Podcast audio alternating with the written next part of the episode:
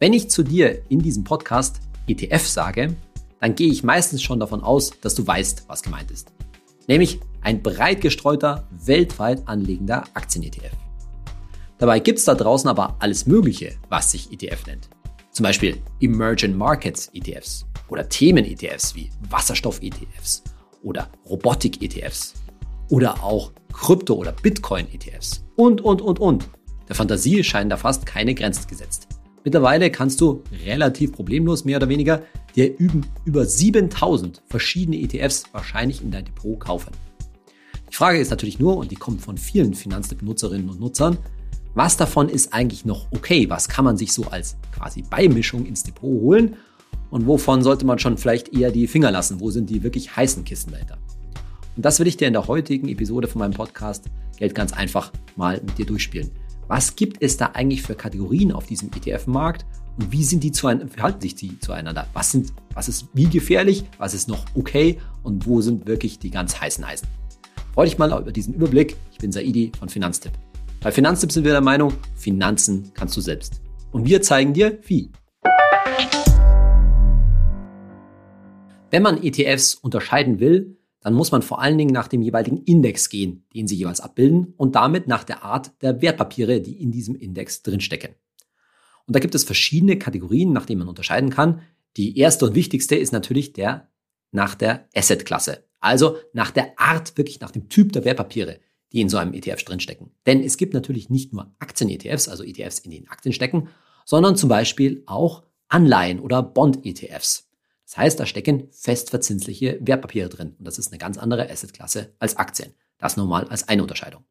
Dann kann man ETFs unterscheiden nach der Region, in der sie investieren. Es gibt USA, US-ETFs, also die zum Beispiel in amerikanische Aktien zum Beispiel oder auch amerikanische Anleihen investieren und Europa-ETFs, die halt entsprechend in Europa investieren. Oder eben auch, wie vorhin schon angesprochen, Schwellenländer-ETFs, ETFs auf Emerging Markets. Das wäre also so eine lokale Unterscheidung. Dann kann man aber auch nach, den, nach der jeweiligen Branche. Denn bei unseren Standard-Welt-ETFs, da sind natürlich alle möglichen Branchen, möglichst viele enthalten. Aber es gibt natürlich Branchen, die, bestimmte ETFs, die auf bestimmte Branchen setzen. Zum Beispiel auf die IT-Branche oder auf die Gesundheitsbranche etc. etc. Und dann gibt es auch noch Unterscheidungen nach dem jeweiligen Investmentstil. Also wie wählt ein ETF bzw. der jeweilige Index, wie wählt der eigentlich die Wertpapiere aus? Ein bekanntes Beispiel, haben wir uns auch schon mal kurz darüber unterhalten, ist das Thema Dividenden-ETFs, also ETFs, die bestimmte Dividendentitel aussuchen. Wir gehen diese verschiedenen Kategorien jetzt im Folgenden durch. Und zwar gehen wir von den relativ gesehen am wenigsten gefährlichen ETFs zu den ganz heißen Eisen eben.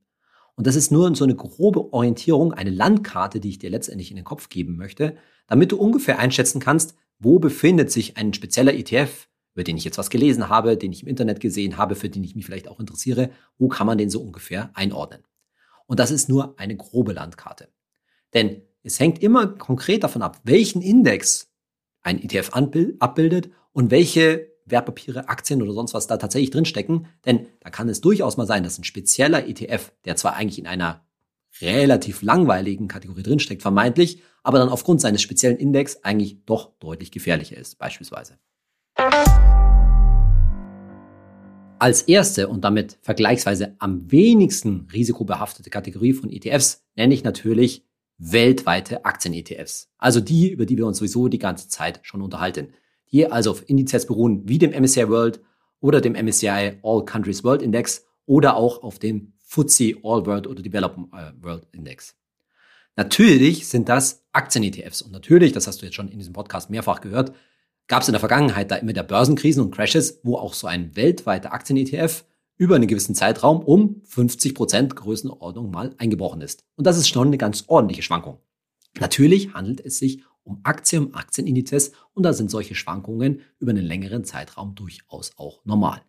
Der Punkt an der Sache ist natürlich nur, die Sicherheit, und das weißt du jetzt mittlerweile wahrscheinlich auch schon, besteht natürlich in der breiten Streuung.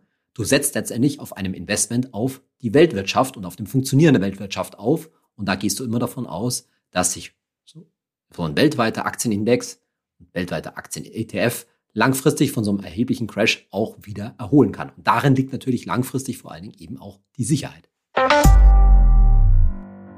Als zweites und damit als etwas risikoreicher sogar will ich nennen Anleihen-ETFs, auch Bond-ETFs oder Renten-ETFs genannt.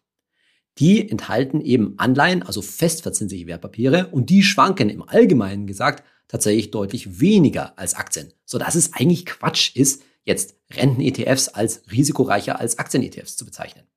Und das stimmt auch, wenn wir über Anleihen von Staaten, Staatsanleihen von gut bewerteten Staaten, also mit hoher Bonität reden. Dann hast du wahrscheinlich mit so einem Renten-ETF relativ ein geringeres Risiko als mit einem zum Beispiel weltweit gestreuten Aktien-ETF. Aber ich will eigentlich damit auf ein Risiko hinweisen, das vielen Leuten wahrscheinlich gar nicht so bewusst ist, nämlich das sogenannte Zinsänderungsrisiko. Bedeutet, wenn du jetzt so einen Renten-ETF im Depot hast, dann leidet der sowieso grundsätzlich mal unter den niedrigen Zinsen. Das heißt, diese Anleihen, je nachdem welche drin sind, werfen eh im Vergleich zu früher nicht so hohe Zinsen, so nicht so hohe Renditen grundsätzlich ab. Aber was passiert jetzt, wenn in der Zukunft, zum Beispiel aufgrund der steigenden Inflation, die Zinsen tatsächlich mal wieder deutlich steigen? Jetzt nicht vielleicht krass, aber ein gutes Stück. Vielleicht ja irgendwann mal sogar die Notenbanken die Leitzinsen da etwas erhöhen. Dann passiert Folgendes, dass bei den alten Anleihen, bei den alten festverzinslichen Wertpapieren, die in so einem ETF enthalten sind, dass die im Vergleich zu neuen, die dann höhere Zinsen haben, dass die unattraktiver werden, weil die alten nämlich niedrigere Zinsen haben. Und was passiert dann? Diese alten Anleihen verlieren an Kurswert. Da gehen die Kurse zurück. Und damit kann es tatsächlich passieren, dass dein Renten-ETF aufgrund so eines, so einer Zinsänderung, so einer Zinssteigerung Kursverluste erleidet. Und gerade weil man ja eben Renten-ETFs als sicheren Anteil in eigenem Portfolio manchmal hat, also so als Absicherung sozusagen, ist das wahrscheinlich ein Risiko, auf das man nicht so richtig vorbereitet ist. Jetzt ist dieses ganze Thema der Renten-ETFs ein ziemlich weites Feld, weil es eben total darauf ankommt, welche Renten, welche Anleihen da tatsächlich drinstecken. Oder anders gesagt, mit welchen Schuldnern man da zu tun hat. Denn festverzinsliches Wertpapier, eine Anleihe ist ja immer ein Schuldner-Gläubiger-Verhältnis. Letztendlich leist du damit irgendjemandem dein Geld. Und das sieht man besonders an einer bestimmten Unterkategorie der Renten-ETFs, nämlich der ETFs mit Unternehmensanleihen, wo man, wo der Schuldner also ein oder mehrere Unternehmen dann sind. Und da gibt es eben auch gewaltige Unterschiede, weil es natürlich total davon abhängt, wie die Bonität, also die Finanzstärke sozusagen des jeweiligen Unternehmens ist. Es macht einen großen Unterschied, ob das ein, ein großer Weltkonzern ist, der eigentlich grundsätzlich gut aufgestellt ist, oder irgendwie eine Firma, der es halt prinzipiell nicht so gut geht. Abgesehen von der entsprechenden Vielfalt, die da herrscht, spielt aber noch der, der, der, Punkt, dass solche Unternehmensanleihen, dass es für die oftmals gar keinen so großen Markt gibt. Damit ist gemeint, wenn wir jetzt über große Aktien reden, Aktien von Apple oder Microsoft und so weiter, dann wird man die zu jeder, fast schon Tages- und Nachtzeit, na, vor allen Dingen zu den Börsenöffnungszeiten, nahezu immer problemlos am Markt los. Das ist aber bei diversen Unternehmensanleihen keineswegs so. Die werden nicht dauernd, äh, dauernd gehandelt. Und wenn dann Leute ihr Geld haben wollen, weil zum Beispiel etwas am Markt passiert ist, weil die dann letztendlich ihre Renten-ETFs verkaufen, dann kann es sein, dass der ETF für die entsprechenden Unternehmensanleihen erstmal gar keinen Käufer findet oder nicht so leicht einen Käufer findet. Das hat man während Corona zum Beispiel gesehen. Und dann stürzen solche Kurse von bestimmten Unternehmensanleihen auch ganz gerne mal total in die Tiefe. Und daran sieht man, dass dann die Unterschiede in den, inzwischen in einzelnen Renten-ETFs ziemlich groß sein können und dass da Risiken schlummern, die man gar nicht so gut überblickt.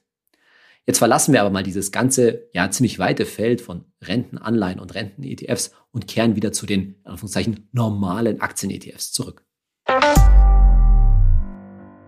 Auf der nächsten Stufe oder Sprosse unserer Gefährlichkeitsleiter von ETFs stehen Dividenden-ETFs. Also ETFs, die immer noch weltweit gestreut auf Aktien setzen, die besonders konstant oder besonders hohe Dividenden auszahlen. Darüber haben wir uns ja schon mal unterhalten. Grundsätzlich ist die Idee ja wahrscheinlich dabei, dass man hier Titel, Aktien einkauft, die eben konstant Dividende zahlen und damit grundsätzlich irgendwie als sicherer gelten.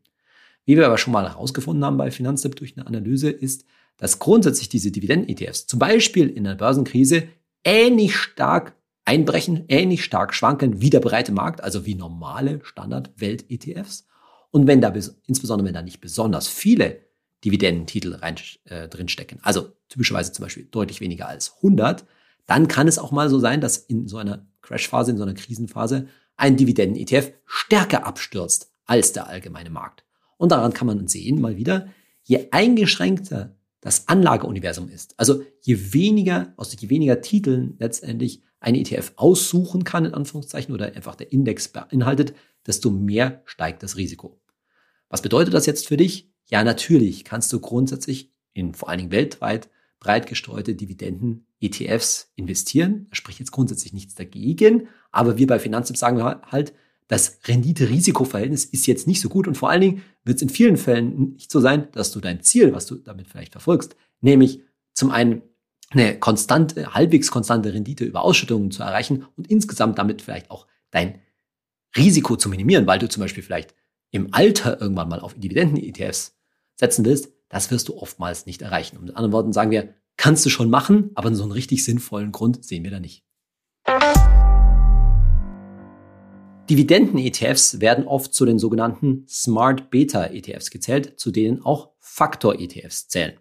Und damit sind wir bei der nächsten Kategorie angekommen, Faktor-ETFs. Also ETFs, die auf einen ganz bestimmten Faktor, auf eine ganz bestimmte Art von Aktien setzen, die nach einem bestimmten Faktor ausgewählt worden ist, in der Hoffnung, dass dieser bestimmte Faktor eine zusätzliche Rendite zum Beispiel erbringt oder das Risiko senkt. Was können jetzt solche Faktoren sein? Das einfachste Beispiel ist der Faktor Size, also Unternehmensgröße. Einfachstes Beispiel Small Cap ETFs, also Aktien-ETFs, die eher auf etwas kleinere Aktien und nicht auf die ganz großen Dickschürfe, auf die ganz großen Weltkonzerne setzen. Anderes Beispiel wäre Minimum Volatility ETFs, also ETFs, die anhand eines Index Aktien auswählen, die in der Vergangenheit nicht so stark geschwankt haben. Also Aktien auszusuchen, die etwas einen konstant, etwas konstanteren Kursverlauf verfolgen. Das quasi Gegenbeispiel dazu sind Momentum-ETFs. Das ist eine Trendfolgestrategie, wem das etwas sagt. Damit ist gemeint, du setzt auf Aktien, the trend is your friend, die in der letzten Zeit besonders gut gelaufen sind. Also zum Beispiel die Aktien, die in den letzten zwölf Monaten aus dem MSCI World oder einem anderen Anlageuniversum besonders hervorgestochen sind. In der Erwartung, dass sich der Trend tendenziell in der Masse immer fortsetzt und solche Aktien, die schon gut gelaufen sind, auch weiterhin etwas besser laufen in der Masse als der Durchschnitt. Auch hier gilt wieder, Klar kannst du einen Teil deines Geldes, einen leicht begrenzten Teil deines Geldes schon in so einen Faktor-ETF investieren. Dir muss nur klar sein, dass aufgrund des Faktors, der aufgrund der Auswahl meistens so ist, dass du ein gewisses Clusterrisiko drin hast. Das heißt, dass aufgrund der Auswahl, zum Beispiel Minimum Volatility, dass bestimmte Branchen, die halt traditionell weniger stark schwanken, in dem ETF dann überrepräsentiert sind dass du also zum Beispiel, wenn wir beim Minimum Volatility bleiben, wahrscheinlich eher wenige wachstumsstarke und relativ stark schwankende Tech-Aktien drin hast, sondern eher so quasi mal Langweiler wie Versorger, also irgendwelche Stromkonzerne zum Beispiel oder ähnliches. Das muss jetzt kein besonderes Risiko sein, aber grundsätzlich ist ja unsere, unsere Idee bei Finanztipp und beim weltweiten passiven Investieren, dass man sehr breit streut und eben nicht auf bestimmte Branchen setzt. Und unwillkürlich kann das über einem kann einem das über so einen Faktor-ETF zum Beispiel passieren, dass man eben dann doch ziemlich verstärkt auf bestimmte Branchen setzt. Dieses Risiko kannst du etwas darüber abmildern, dass es ETFs gibt, die diese verschiedenen Faktoren, Momentum, Minimum Volatility, Size und so weiter, miteinander kombinieren, sogenannte Multifaktor-ETFs. Und gegen die spricht jetzt grundsätzlich auch nichts, solange sie, wie gesagt, vor allen Dingen weltweit investieren. Aber was man schon wissen muss, so ein Multifaktor-ETF, der kostet dann halt auch etwas mehr als ein ganz normaler Standard-Weltaktien-ETF. Und diese etwas höheren Kosten, die muss er aber auch erstmal rechtfertigen. Mit anderen Worten, da muss dann eben auch, das ist dann mehr oder weniger eine Hoffnung, die, die eben nicht zuverlässig erfüllt werden kann, dass so ein Multifaktor-ETF dann eben auch eine leicht höhere Rendite mindestens mal einfährt. Wir sind mittlerweile bei den Kategorien von ETFs angekommen, wo wir von Finanztipp sagen, die sollte man auf keinen Fall mehr einzeln einsetzen, sondern die eignen sich eigentlich nur noch als Beimischung bzw. in Kombination halt mit anderen ETFs. Und ein Beispiel dafür ist die nächste Sprosse sozusagen auf unserer Risikoleiter, nämlich regionale ETFs, die also in eine bestimmte Region, in eine bestimmte Weltregion investieren. Das kann USA sein, das kann Europa sein oder auch zum Beispiel Asien, bestimmte Schwellenländer etc. Wenn wir kurz bei USA bleiben, das beste Beispiel oder das typische Beispiel sind dann natürlich S&P 500 ETFs, die also in den bekannten S&P 500 investieren, in den Aktienindex, in dem die größten 500 US-Aktienkonzerne drinstecken. Und da ist die Argumentation ziemlich ähnlich zum MSCI World, nämlich im MSCI World stecken ja bekanntlich auch zu zwei Dritteln US-Aktien drin. Dass aber diese großen US-Konzerne, wie zum Beispiel Apple oder Microsoft oder auch Tesla, ihr Geschäft natürlich nicht nur in USA machen, sondern namentlich Teslas natürlich überall auf der Welt mittlerweile verkauft werden. Sodass du, wenn du zum Beispiel einen S&P 500 ETF hast, natürlich nicht nur ausschließlich von der amerikanischen Volkswirtschaft abhängig bist. Wem jetzt diese zwei Drittel US-Anteil im MSCI World ein Daumen im Auge ist, dem sagen wir bei Finanztipp sogar, na ja, dann nimm dir halt zusätzlich zu, zum Beispiel im MSCI World, einen europäischen Aktien-ETF mit da rein und erhöhe damit sozusagen quasi künstlich den Europa-Anteil in deinem Portfolio. Das kann man machen. Wichtig ist nur dabei, dass dieser Europa-ETF auf den richtigen Index auch setzt, nämlich nicht zum Beispiel auf den in den Medien immer wieder genannten Eurostox 50, der eben, wie der Name schon sagt, nur 50 Aktien enthält, sondern da gibt es bessere und breiter gesteuerte europäische Aktienindizes, wie zum Beispiel den MSCI Europe oder den Stocks Europe 500, die dann eben mehrere hundert europäische Aktien enthalten.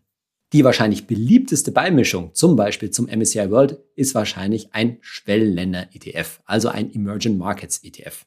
Die Idee ist dabei zu sagen, ich möchte wirklich in die gesamte Weltwirtschaft investieren, nicht nur in die Industrienationen, wie beim MSCI World, sondern in einem vernünftigen Verhältnis nehme ich da auch die Schwellenländer mit rein.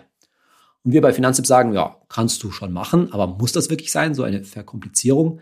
Denn letztendlich zum einen, wie wir schon gehört haben, investieren natürlich auch die großen Weltkonzerne im MSCI World in die Schwellenländer und machen da vor allen Dingen auch Umsatz. Und zum anderen ist überhaupt nicht gesagt, dass ein Emerging Markets ETF jetzt gerade auch, auch längere Zeiträume tatsächlich besser läuft als die Industrieländer. Das war zum Beispiel die letzten zehn Jahre nicht der Fall.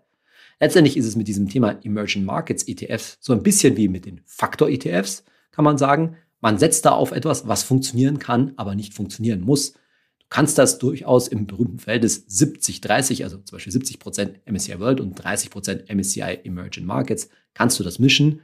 Sein muss das nicht. Und wir bei Finanztipp sagen natürlich eher, nimm doch einen Weltindex, wie zum Beispiel den MSCI All Countries World Index, der immerhin so gute 10% Emerging Markets, 10% Schwellenländer enthält oder als Alternative auch den FTSE All World Index mit dem entsprechenden Vanguard ETF. Das Thema, was sich so hier durchzieht, ist, dass man sich eben nicht darauf verlassen kann. Dass bestimmte ETFs, die auf einen bestimmten Ausschnitt oder einen bestimmten Faktor, eine bestimmte Branche etc. setzen, dass die wirklich zuverlässig langfristig eine Überrendite gegenüber einem normalen Standard-Welt-ETF liefern. Und das trifft eben auf unsere nächste und etwas wieder etwas gefährlichere Kategorie zu, nämlich Branchen-ETFs, die also auf eine bestimmte Branche, auf einen bestimmten Ausschnitt, einen bestimmten Sektor aus dem gesamten wirtschaftlichen Spektrum setzen. Und das derzeit bekannteste Beispiel dafür sind natürlich Tech-ETFs, die also irgendeiner Form, in irgendeiner Spielart auf Tech-Aktien setzen. Sehr bekannt und beliebt sind dabei Nasdaq-ETFs, die also auf den bekannten amerikanischen Tech-Aktienindex Nasdaq, typischerweise den Nasdaq 100 setzen. Der ist noch halbwegs breit gestreut, aber dennoch durch die stärkere Einschränkung, haben wir mehrfach gezeigt schon, steckt in dem natürlich schon ein deutlich höheres Risiko als zum Beispiel im relativ breiten MSCI World, obwohl ja im MSCI World auch sehr stark Tech-Titel vertreten sind, aber halt eben nicht nur.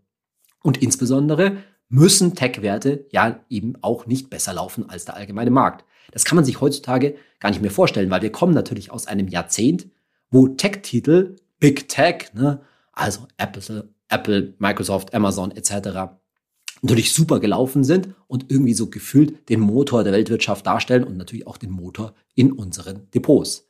Aber eigentlich muss man nicht ganz so lange zurückdenken. Man muss nur eigentlich auf das Jahrzehnt davor zurückschauen, nämlich auf die 2000er Jahre.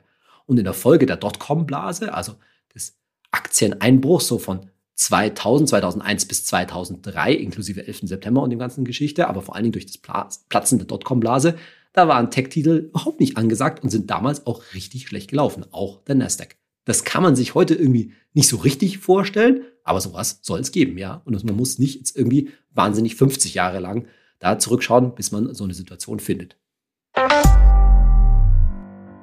Mit solchen Branchen-ETFs kannst du dann in immer speziellere Branchen investieren. Das kann noch relativ breit gestreut sein, zum Beispiel mit einem IT-ETF, Bekannt ist da zum Beispiel der iShares S&P 500 Information Technology ETF. der wählt sich eben die IT-Titel aus dem noch relativ breiten S&P 500 aus und kommt dann aber auch nur auf 80 Titel. 80 Aktien, da weißt du schon, hm, das ist schon ein bisschen eingeschränkt. Oder andere Branchen wie zum Beispiel Healthcare, also Gesundheitswesen, Thema natürlich von Corona, Clean Energy, immer noch total beliebt, Thema Nachhaltigkeit, also erneuerbare Energien, aber sich halt bewusst sein, dann investiert man halt auch wirklich nur in die Branche der erneuerbaren Energieerzeugung. Oder auch Immobilien-ETFs oder REIT-ETFs. Auch ein interessantes Thema, aber auch da, es sind halt Aktien und nicht die Immobilien selbst und man auch da wieder nur eine einzelne Branche, nämlich die Immobilienbranche. Ich wähle mal aus diesem ganzen Feld der Branchen-ETFs einen etwas spezielleres Thema raus, nämlich Gaming. Gaming ist während Corona natürlich auch ein großes Thema geworden. Mehr Leute sitzen zu Hause, kaufen sich Spielekonsolen und die, das ganze Zeug ist doch vielleicht auch ein an, anhaltendes Zukunftsthema. Und da gibt es zum Beispiel den Van Eck Video Gaming and Esports ETF, relativ bekannt, so von Anfang 2020 von einem Volumen von nur 20 Millionen Euro auf derzeit über 770 Millionen Euro angewachsen. Die Kostenquote liegt mit 0,55 Prozent pro Jahr schon leicht höher als bei so Standard-ETFs, aber jetzt vielleicht noch halbwegs im Rahmen. Aber richtig interessant wird's dann, und das solltest du, wenn du dich für so einen ETF interessierst, auch immer machen, bei der Zusammensetzung. Denn zum einen sind da halt einfach nur mal nur 26 Titel drin. Und bei nur 26 Aktien, da wirst du es auch schon so ein Gefühl haben, ja, das ist dann irgendwie doch ein deutlich höheres Risiko. Aber fast noch interessanter ist, solltest du dir auch immer anschauen, wie hoch ist der Anteil der Top 10, der größten 10 Positionen? Und der liegt bei so knapp 63 Prozent bei diesem Van Eck Gaming ETF. Das heißt, wenn du dir jetzt vorstellst, du würdest einen größeren Betrag in diesen Gaming ETF investieren, dann ist mit Streuung nicht so richtig viel, weil knapp zwei Drittel, ganz grob, von deinem Geld stecken in Wirklichkeit nur in 10 Aktien. Und da würde ich sagen, na ja, wenn du schon auf dieses Thema Gaming irgendwie, ja, letztendlich spekulieren willst, so muss ich es wirklich schon sagen, dann lohnt sich vielleicht dann doch mal, dir dich damit wirklich zu beschäftigen und dir eine oder eine einzelne Gaming-Aktie, mit der du, von der du richtig hohen Gewinn dir erwartest, dir rauszusuchen, anstatt über so einen, ja, nicht wirklich breit gestreuten ETF zu gehen. Damit sind wir aber noch längst nicht am Ende der Fahnenstange, welche Blüten der ETF-Markt so treibt. Und zwar unsere nächste Kategorie auf unserer Risikoleiter, Länder-ETFs, die also in bestimmte Länder investieren. Jetzt kann man sagen, Je nachdem, welches Land das natürlich ist, kann das auch deutlich weniger gefährlich sein als ein bestimmter Branchen-ETF. Richtig, da hängt es dann davon ab, welches Land und welche Branche. Aber unser Beispiel wird das gleich verdeutlichen, denn da kommt noch was zum Tragen, was noch nicht so deutlich bis jetzt in meiner Folge geworden ist. Nämlich, dass du auch ein Risiko darin hast, wie leicht du an dein Geld wieder rankommst. Mit anderen Worten, du hast in einen ETF investiert, willst das Geld wieder haben, dann hängt es da unter anderem davon ab, auch dein Risiko, wie gut die jeweiligen Wertpapiere, meistens Aktien, die in dem ETF drinstecken, wie gut die handelbar sind. Beispiel. Sagen wir, du möchtest dir zusätzlich zu deinem normalen MSCI World ETF ins Portfolio China nehmen. Denn China ist zumindest derzeit ja noch nicht im MSCI World enthalten, ist natürlich eine riesige und auch immer noch aufstrebende Wirtschaftsmacht, könnte also doch irgendwie ein sinnvolles Investment sein. Und jetzt suche ich dir dazu mal einen passenden ETF raus, nämlich den Franklin FTSE China ETF. Der ist so gute 100 Millionen Euro groß, also nicht mehr total klein. Die Kostenquote liegt bei 0,19 Prozent pro Jahr, also auch völlig in Ordnung. Und Franklin, falls du es nicht kennst, ist eine total alteingesessene Fondsgesellschaft, ein veritabler Name. Da kann doch jetzt eigentlich nichts daneben gehen, oder? Naja, schauen wir uns das mal an. Die deutsche Börse misst, wie liquide ETFs sind, wie gut handelbar die sind. Und zwar misst sie das daran, an dem Unterschied an der Differenz zwischen Kaufkurs und Verkaufskurs, am sogenannten Spread. Dieser Spread, den will man als ja, Anleger möglichst gering halten. Für dich als hoffentlich langfristigen ETF-Investor spielt er keine so große Rolle. Aber man kann daran halt messen, wie gut die jeweiligen Wertpapiere, die in einem Fonds, in einem ETF etc. enthalten sind, wie gut die halt eben handelbar sind. Damit du mal einen Vergleich hast, für so Standard-ETFs, zum Beispiel auf den DAX oder auf den S&P 500 und so weiter, also die großen Indizes, da beträgt so ein Spread, also der Unterschied zwischen Kauf- und Verkaufskurs, typischerweise 0,04 oder bis 0,05 Prozent. Ist also eigentlich minimal. So, und jetzt kommen wir zu unserem Thema China zurück und zu unserem Franklin FTSE China ETF. Da lag zuletzt die höchsten Spreads ungefähr bei 5 Prozent. Also nicht 0,05 Prozent, sondern 5 Prozent. Also das hundertfache eines Standard-ETFs. So, was soll uns das jetzt sagen? Naja, dass zumindest bei diesem ETF für einen bestimmten Zeitraum der Handel, und zwar mit denen, was drin ist, nämlich mit chinesischen Aktien, nicht so einfach war und dass dabei heftige implizite Kosten entstanden sind und natürlich auch in der Zukunft entstehen können. Das muss jetzt nicht immer so sein und das wird oder war in der Vergangenheit auch nicht immer bei diesem ETF so. Aber es ist halt ein Hinweis darauf, dass man sich dieser Illusion nicht hingeben soll, dass mit ETFs alle Aktien und alle Märkte und so weiter dieser Welt so ganz einfach und zu praktisch null Kosten oder sehr geringen Kosten erreichbar sind. Das ist nicht der Fall, sondern man muss schon ein bisschen genauer hinschauen. Das ist eine Erinnerung daran, dass ETFs nur eine Hülle, eine Verpackung sind. Und dass es natürlich entscheidend darauf ankommt, was in der Hülle, was in der Verpackung wirklich drin ist, also auf die eigentlichen Wertpapiere. Mein Kollege Philipp, der Analysechef von Finanztipp, hat mal gesagt, wenn du Kieselsteine verkaufen willst, dann hilft's auch nichts, wenn du sie in einen hübschen Karton packst. Und das sieht man auch an unserer nächsten und schon ziemlich, ja, letztendlich gefährlichsten Kategorie von ETFs, nämlich Short ETFs oder Hebel ETFs. Was sind das? Short ETFs drehen letztendlich den Index um. Ein Short DAX ETF, der macht genau das Umgekehrte. Pro Tag, was der DAX macht. Also, wenn der DAX zum Beispiel um zwei Prozent steigt, dann fällt der Short ETF um zwei Prozent und umgekehrt. Wenn der ETF meinetwegen um vier Prozent fällt, dann steigt der Short DAX ETF an diesem Tag um vier Prozent. Und damit kann man natürlich auf fallende Kurse wetten.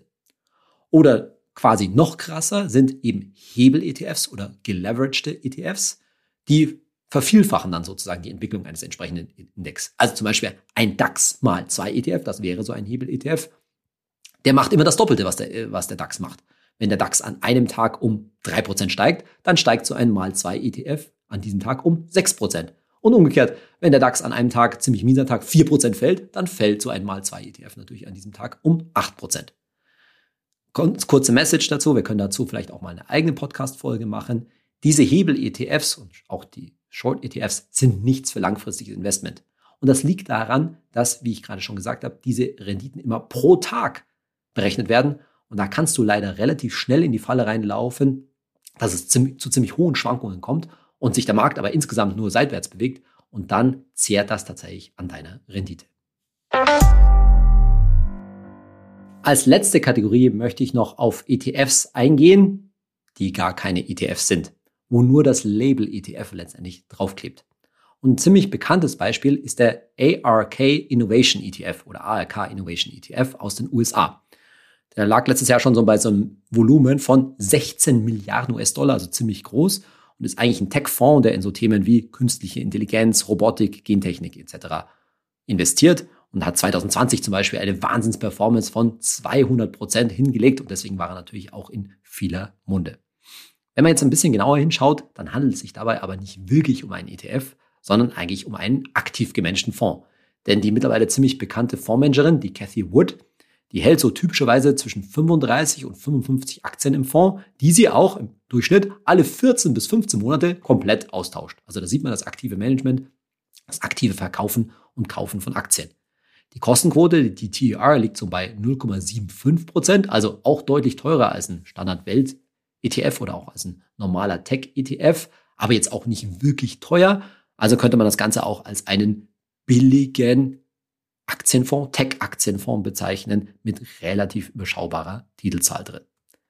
Dann gibt es aber noch ein anderes Thema oder anderes Risiko, nämlich das, was ich vorhin schon mal angedeutet habe und was ich Illusion von Liquidität nenne. Denn dieser ARK Innovation ETF, der kauft nämlich gerne kleinere Tech-Aktien oder kleinere Aktien überhaupt, die halt noch nicht so viel gehandelt werden, wo natürlich das Kurs Kurspotenzial nach oben ziemlich groß ist. Und oft hält er dann auch von so einer Aktie schon beträchtliche Anteile, ziemlich, ziemliches Gewicht in so einer Aktie drin. Wenn jetzt der ARK mit seinem großen Fondsvolumen aber dann so eine Aktie loswerden will, dann kommen natürlich auf einen Schlag von so einer kleinen Aktie sehr viele Stück äh, auf den Markt und das sorgt dann natürlich für heftige Kursausschläge oder beziehungsweise Kursabschläge. Und dann sieht man eben wieder, dass es nicht so einfach ist, so kleinere Titel mit so einem großen Dickschiff zu handeln. Derzeit ist es eh so, dass dieser ARK Innovation ETF für dich wahrscheinlich keine Rolle spielt, weil er zumindest in Deutschland und in Europa nach meinem Kenntnisstand nicht handelbar ist, weil er den europäischen Richtlinien, also MIFID und USITS, derzeit nicht entspricht. In unserer Kategorie Hey Saidi, heute eine Frage zur letzten Folge in meinem Podcast, also zum Thema PKV und GKV. Und zwar eine Frage auf Instagram von JK-23one. Er oder sie fragt, wie ist ein Wechsel von der PKV, also von der privaten Krankenversicherung, zurück in die gesetzliche Krankenversicherung möglich? Dieses Thema hatte ich bei der letzten Folge eigentlich ausgeklammert, weil es eben ein ziemlich kompliziertes Thema ist und ich will es jetzt auch nur ganz kurz anreißen, denn es ist tatsächlich rechtlich ziemlich umfangreich. Aber ganz grob kann man sagen, wenn du angestellt bist und in der privaten Krankenversicherung bist, dann musst du es schaffen, dass dein regelmäßiges Einkommen unter diese Entgeltgrenze, also Jahresarbeit-Entgeltgrenze von derzeit 64.350 Euro fällt. Wie kannst du das erreichen? Naja, indem du weniger arbeitest, Teilzeit zum Beispiel machst, ein Sabbatical machst oder auch wenn du knapp drüber liegst, kannst du auch einen Teil deines Gehaltes in eine BAV, in eine betriebliche Altersvorsorge umwandeln und dadurch eben dein Gehalt drunter drücken. So. Als Selbstständiger musst du es, wenn du selbstständig in der privaten Krankenversicherung bist, musst du es irgendwie schaffen, pflichtversichert wieder zu werden. Also in der gesetzlichen Krankenkasse pflichtversichert zu werden. Das kann zum Beispiel darüber funktionieren, dass du schlichtweg deine Selbstständigkeit aufgibst oder zumindest größtenteils aufgibst und im Hauptjob dich wieder anstellen lässt mit einem Gehalt unterhalb von dieser Entgeltgrenze 64.350 Euro. Oder du schaffst es komplett sozusagen deinen Job aufzugeben und in die Familienversicherung deines Partners oder deiner Partnerin zu gehen, wenn du nämlich äh, also nicht entsprechend nicht verdienst und dein Partner oder deine Partnerin gesetzlich krankenversichert ist, in die Familienversicherung gehen kannst.